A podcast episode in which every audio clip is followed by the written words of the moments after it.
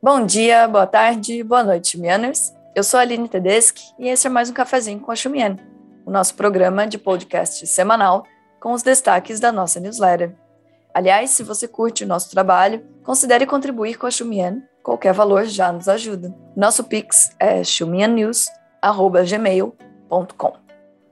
E o cafezinho de hoje será sobre o Fórum de Segurança Internacional da Ásia, o Diálogo Shangri-La. E para comentar sobre esse tema, a gente vai conversar com Pedro Brits, que é professor e vice-coordenador do curso de graduação em Relações Internacionais da Fundação Getúlio Vargas e que também lançou esse ano o livro Mundo em Crise, pela editora Apres.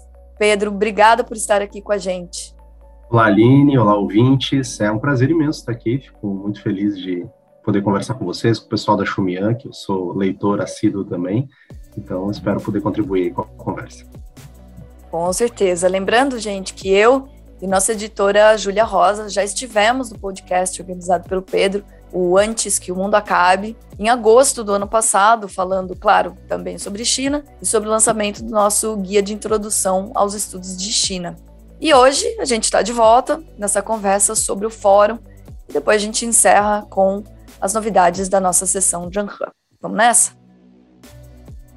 O diálogo Shangri-La é o principal fórum sobre segurança da Ásia e terminou no domingo, dia 12, após três dias de debates em Singapura. Os assuntos que mais dominaram a pauta foram, claro, a guerra da Ucrânia e a rivalidade entre a China e os Estados Unidos. No último dia de discussão, o ministro de Defesa da China, Wei Fanghe, criticou duramente a estratégia estadunidense para a Ásia, acusando Washington de estar fomentando a animosidade contra Pequim e ressaltou que o conflito ucraniano não é semelhante à questão de Taiwan, conforme a matéria que circulou do The Japan Times.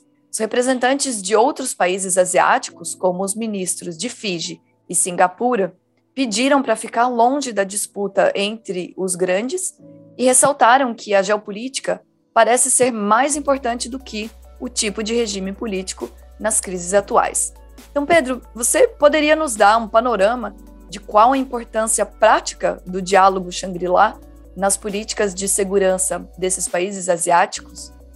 Bom, Aline, é, eu acho que quando a gente olha para um, um fórum né, como o diálogo Shangri-La, é, é, importante também ter um pouco em perspectiva a construção, digamos assim, de uma ideia de arquitetura regional na Ásia, né, principalmente no que diz respeito à segurança. Efetivamente, né, quando o diálogo começa ali no, século, no início do século XXI, você já tem o início né, de um cenário de maior acirramento de disputas, principalmente é, em relação é, em questões é, disputas territoriais, né, principalmente é, no mar, você tem uma série de divergências que opõem os países da região e você não tem um espaço específico, como por exemplo tem na Europa, para que os países da região se encontrem, dialoguem efetivamente sobre especificamente os temas asiáticos. Né? Então, o diálogo Shangri-La ele abre esse espaço, né, para que, claro que progressivamente, né, o encontro vai ganhando é, importância ao longo do tempo, né? Você tem um encontro mais reduzido lá em 2002, por exemplo, se a gente comparar agora em 2022, né, 20 anos depois, mas o fato é que é um espaço para que os países principalmente demonstrem suas políticas declaratórias em relação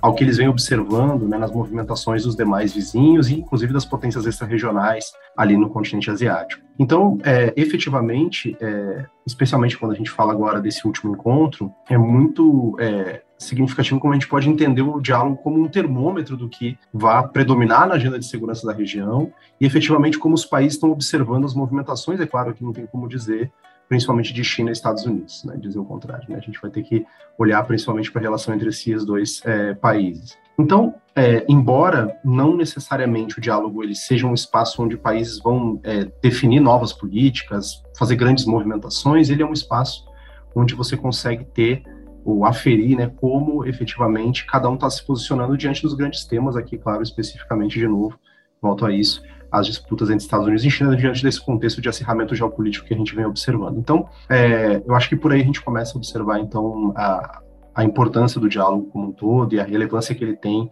para o futuro da segurança na região. Sim, lembrando que eles fazem um, um encontro formal entre partes, mas também simultaneamente acontece é, diálogos né, e conversações entre acadêmicos também, né, e formadores de política. Então, ele tem abre um espaço para articulações e para pensar o espaço ali da região, né? E claro que a bola da vez é a guerra entre Rússia e Ucrânia e como isso afeta os países asiáticos, em especial a China.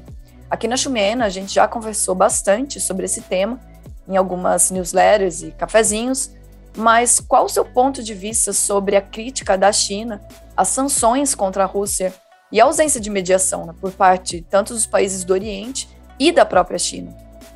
É, de fato, é, inclusive acompanho muitos desses debates né, que a Chumia trouxe sobre esse tema. É, acho que é um tema muito rico, né? Porque não tem como, assim, eu não, não sou um sinólogo, é, mas como asianista, diria que não tem como a gente olhar para as posições que a China vem adotando sem pensar que ela utiliza aquilo ali também como um, um balão de ensaio, né, para ver como o Ocidente tem reagido, como ela pode tentar evitar eventuais é, restrições como a Rússia vem sofrendo em caso de um acirramento de um, uma crise geopolítica. Claro, a gente pode pensar principalmente em Taiwan, que é o, é o tema da vez. É, eu acho que as críticas da China às sanções, elas, claro, é, têm uma série de razões, né? Talvez a gente pudesse dividir em duas principais, assim, eu diria, né? Uma, da, uma efetivamente é a análise chinesa de que os efeitos econômicos que essas sanções trazem também atrapalham a própria construção econômica da China, dos seus passos, dos seus projetos, dos seus objetivos internacionalmente, e, ou seja, as sanções, embora estejam voltadas para um cenário específico, elas acabam trazendo efeitos colaterais, por assim dizer, para outros estados, né, que não estão diretamente envolvidos no conflito, é, e para o desempenho da economia mundial como um todo. Então, a China me parece basear muito o seu, as suas críticas também nesse sentido. E é claro que efetivamente tem um aspecto é, de a crítica ao modelo de sanções, né, como um processo mais amplo de você distinguir efetivamente o que poderiam ser mecanismos naturais, sólidos, de construção de diálogo, de resolução de problemas, diferenciar isso das sanções e criticá-las como um mecanismo que efetivamente só cria mais tensão, só traz mais problemas específicos, aumenta a crise econômica, ou seja, em alguma medida, quando a China critica esse modelo de sanções, né, principalmente esse modelo que foi implementado especificamente na guerra na Ucrânia, que une muito diretamente os países ocidentais, né, os aproximou e fez com que eles estabelecessem essa série de sanções de forma muito é, rápida né, e muito coesa, então, acho que quando a China olha para esse processo, me parece que ela vê com preocupação efetivamente essa coesão. Né? E também, é, quando ela olha para si e vê as possibilidades de aquilo ser implementado eventualmente no futuro, né, numa situação crítica também contra si, eu acho que por isso ela também estabelece essa crítica, ou seja, você já vai tentando minar a base legal e talvez até ética desse regime de sanções, né, pensando em eventuais é, futuras situações onde ela se coloque nessa posição onde ela poderia ser sancionada também. Em alguma medida a gente já pode dizer que isso ocorreu, se a gente pensar na guerra comercial com os Estados Unidos, etc. É, e é claro, né, quando a gente é, expande isso também para as críticas ao próprio processo, né, e essas coisas estão diretamente vinculadas ao próprio processo de negociação, a mediação como ela tem sido conduzida, né, o fato de que, em alguma medida, por exemplo, o Ocidente, ao mesmo passo que ele estabelece as sanções, ele continua fornecendo uh, materiais bélicos para a Ucrânia, né, e a China volta e meia cita isso e vai dizer, não, você está botando fogo, né, mais fogo nessa, é, mais lenha nessa fogueira, perdão, é, ou seja, em alguma medida é todo o modelo de resolução de conflitos que está sendo posto em xeque, né, e em alguma medida a China está tentando repensar esse modelo de governança da crise, é, então acho que é muito por aí, né, e, e, claro que à medida que ela traz isso, ela se coloca também como um ator que tenta mostrar um outro caminho para que as crises sejam resolvidas, né? Um outro caminho, talvez através do diálogo,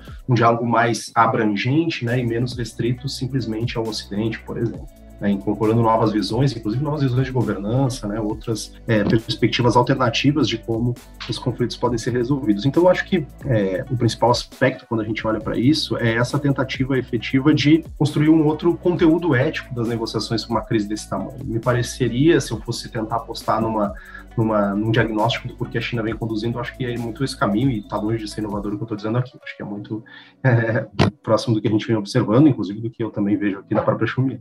Sim, se a gente considerar que, enfim, o, a estabilidade mundial, mas primariamente regional, é essencial para o desenvolvimento doméstico né, da, da, economia chinesa. Eu me lembro, há uns anos atrás, quando eles trocaram os termos de ascensão pacífica, né, para o de desenvolvimento pacífico, né, que tem uma esfera muito mais voltada para o doméstico e a estabilidade regional seria essencial para que isso acontecesse, né, principalmente nesse último plano quinquenal, onde o foco é aumentar o consumo interno como participação do PIB. Né, então, isso seria um, uma esfera prioritária para a China. E falando sobre a estabilidade regional, durante o fórum, o general Wei Fanhe também destacou a necessidade de se manter boas relações com a Índia. Então, como estão e para onde os dois países devem caminhar os seus diálogos em relação às suas fronteiras, né, China e Índia? É, em relação à China e Índia, né, e casualmente a gente faz dois anos, né, que a gente teve aquele conflito, aquela atrito fronteiriço, né, que talvez é, alguém depois pode até voltar lá no próprio AQMA também, lá no Antes que o Mundo Acabe. A gente comentou isso em alguns nossos episódios, porque foi uma, uma disputa de paus e pedras, foi bem marcante esse atrito fronteiriço entre os dois países. É, dois anos depois, é claro que essas relações elas é, continuaram avançando em vários sentidos. De um lado, né, a gente ainda tem um, um impasse fronteiriço, né, você ainda tem tropas que estão alocadas ali é, e que estão em uma situação longe de estar resolvida, né, inclusive tem raízes históricas, né, não vou me deter muito nisso, que não é o objetivo da nossa conversa, mas é claro que, para além dessas questões históricas, você tem algumas disputas que são estratégicas e são bem é, típicas desse atual processo. Né? E a gente pode ver como os dois países, em alguma medida, se afastaram em algum sentido, é, principalmente com a Índia é, incorporando muito mais o Quad dentro da sua estratégia, né? aquela aliança que inclui lá a Austrália, Japão e os Estados Unidos. Isso é um dos processos que mostra como a Índia tenta reagir um pouco a essa pressão, por assim dizer, chinesa. Eu acho que isso é um dos elementos. Né? A Índia também se aproximou, por exemplo, de países é, de potências extra-regionais, como a França, é, vem aproximando-se de exercício, fazendo, perdão, realizando exercícios navais, né, com a Austrália. Ações que talvez se a gente olhasse uma década, uma década e meia atrás, a Índia não tomaria justamente para evitar uma reação da China em relação a isso, né? Uma crítica da China em relação a isso, né? E a, a Índia, pelo contrário, atualmente vem adotando medidas nesse sentido, o que mostra algumas divergências em relação a como os dois países vêm observando o espaço Indo-Pacífico, né? Eu acho que esse é um ponto interessante, né? Como é, paulatinamente, eu acho que isso nesses últimos anos, né? Isso ficou muito claro como essa ideia de você ter a, região, né? Principalmente é, a parte oceânica dividida em vários espaços geopolíticos, então você tinha aquele entendimento de Mar do Sul da China, você tinha o Índico, e você tinha, ah, claro, daí, e você tem todo ali o, o, o, Nordeste Asiático, né, como outro espaço regional. Paulatinamente, isso foi se transformando em um grande espaço geopolítico, que é o Indo-Pacífico, que vem sendo utilizado, inclusive, muito mais na, na construção é, declaratória dos países, né? Como os países vêm utilizando muito mais esse termo, talvez a China ainda resista um pouco mais a utilizar diretamente isso, mas no, no Japão, a própria Índia vem utilizando isso como espaço geopolítico integrado, ou seja, onde os efeitos que, do que acontece lá no Nordeste Asiático tem impacto no Índico e vice-versa. É, e isso é, diz muito respeito a esse, essa expansão, assim por assim, esse crescimento, na verdade, esse fortalecimento da Índia também é um dos processos que marca essa, essa tendência, né? Então, por isso, estou chamando atenção para isso, para a gente, acho que olhar com muita atenção essas relações Índia e China, né? É, e em que pese, né, você tem uma certa tendência de tensionamento entre esses dois países, ainda existe diálogo, é, ainda existe é, articulação, né, por exemplo, dentro dos próprios BRICS, tem, tem encontro essa semana, né, então, é, Aline sabe melhor que eu sobre isso, inclusive, é, tem, eles têm articulações ainda que têm espaços de diálogo, então, ou seja, então, isso é interessante, né, porque, de certa forma, a gente pode olhar para essas relações como uma espécie de reflexo do que a gente vê em muitas relações desses países asiáticos. Você tem algumas tensões, você ainda tem tentativas de mediação, de negociação, né? então não tem portas fechadas aqui. Né? E a gente pode até relacionar com o que a gente estava falando antes da maneira como as relações, como a China vem observando as relações do Ocidente com a, a Rússia a partir da crise na Ucrânia, né? onde você fecha portas de diálogo, vai minando a capacidade de negociação, né? o que só abre espaço para que você aprofunde a crise. Aqui não, né? embora você tenha pontos de tensão, como eu mencionei, entre China e Índia, pelo contrário, Ainda há espaços de mediação em muitos pontos, mas a gente tem observado uma Índia cada vez mais é, buscando alternativas, né? Embora, vou até referenciar um antigo professor meu que ele sempre dizia assim, a Índia é muito grande para caber no bolso de alguém, e, né, lembrando do Fidel Castro, na verdade, que disse essa frase, né, esse professor sempre dizia isso, é claro que quando a gente diz que a Índia está se aproximando das potências extra-regionais, está longe de querer dizer que a Índia está é, tá se aliando a essas estratégias, né? Na verdade, a Índia me parece buscar o seu próprio caminho. Então, são relações assim que caminham sobre bases muito móveis, assim, né? Não, você não tem uma solidez nessas relações, mas ainda existe diálogo em que pese esses dois últimos anos de não terem sido tão é, virtuosos nessas relações bilaterais. E eu vou aproveitar o seu gancho também, né? Já falando sobre o Quad, sobre países de grandes dimensões, né? Que não cabem no bolso falar um pouquinho das relações entre China e Austrália. O diálogo Shangri-La também marcou o primeiro encontro de alto nível entre os dois países em dois anos. China e Austrália tiveram alguns impasses nesses últimos anos, né, e adiciona-se a isso a polêmica dos navios chineses na costa australiana, também agora em maio, com especulações de que a intenção seria coletar informações de navios ativos norte-americanos que também estão na região, né, depois do acordo sobre a AUKUS. Então, quais ações foram tomadas nesse, nesse reencontro né, entre China e Austrália? Buscam um melhor entendimento sobre os seus pontos de tensão? Eu acho que a Austrália é um caso muito interessante, assim, né, de a gente observar, assim, na Ásia, né, é, essa asianização, vou dizer assim, da Austrália nesses últimos anos é, é, é muito é, significativa para a região, ela tem um peso geoestratégico fundamental, a gente pode colocar desde 2011, quando é, os Estados Unidos anunciam lá a base em Darwin, é, então você já tem um processo ali bem relevante assim de inclusão da Austrália como parte do contexto de contenção naquele momento da China, efetivamente na parte na, na perspectiva de como os Estados Unidos entendia essa ideia de, digamos assim, cercamento estratégico da China. E claro, né, nesses últimos aí, dois, três anos também as relações entre China e Austrália têm sido bastante turbulentas. Né? Eu acho que o, um dos principais pontos que a gente pode incluir né, nessa, nessa tensão, é claro que durante a Covid, né, para quem não lembra, né, a Austrália foi um dos países que defendiam uma investigação mais é, crítica em relação às origens de onde veio o vírus, por exemplo, é, só para a gente citar alguns exemplos, e é claro, do ponto de vista estratégico, a Austrália se aproxima muito dos Estados Unidos, principalmente a partir do óculos, como a Aline mencionou aqui, né? Aline, você mencionou, é, o próprio Quad, né? Dentre outras ações que colocam a Austrália assim como um dos pivôs nessa estratégia estadunidense de cercamento, principalmente militar do, do, da China. Então é claro que a China responde com a isso, né? Nesses últimos anos, com a diminuição do diálogo direto, né? Você não tinha desde 2019 uma, uma discussão direta entre os ministros de defesa e o diálogo de Shangri-La permitiu isso, novamente após três anos, né? Claro que você tem um novo contexto político na Austrália, né? A chegada do Partido Trabalhista parece abrir um espaço, pelo menos essa expectativa me parece a expectativa chinesa, né, de que haja um maior espaço para diálogo agora. Você ficou dois anos sem encontros diretos entre ministros, né, australianos e chineses, né, em diversas áreas. Então, é, efetivamente, você tem um cenário de tensão bem significativo, principalmente porque a China impôs uma série de restrições econômicas à Austrália, né? As exportações australianas para a China, que é um mercado importante para a Austrália também, aí a gente pode falar de uma série de produtos, né, de commodities que a Austrália exporta para a China e que foram afetados justamente por essas relações turbulentas que os dois enfrentaram.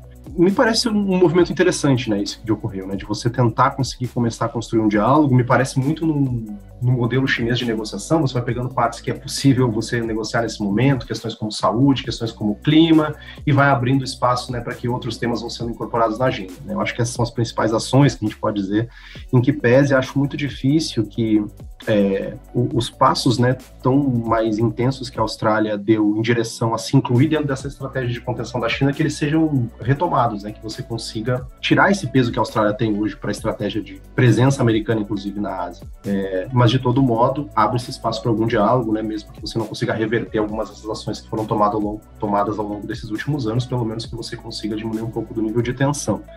É, e, claro, acho que esse balanço marítimo, né, principalmente olhando para o AUKUS, vai ser importante nas próximas décadas, né, de como isso vai se incluir. Então, acho que ainda tem muita coisa em jogo em relação a como a Austrália vai se posicionar. Enfim, é, mas, mas essa janela, né, esse vislumbre que, que a gente observou de diálogo e cooperação já é um, um ganho bem significativo em relação a tudo que a gente vem observando.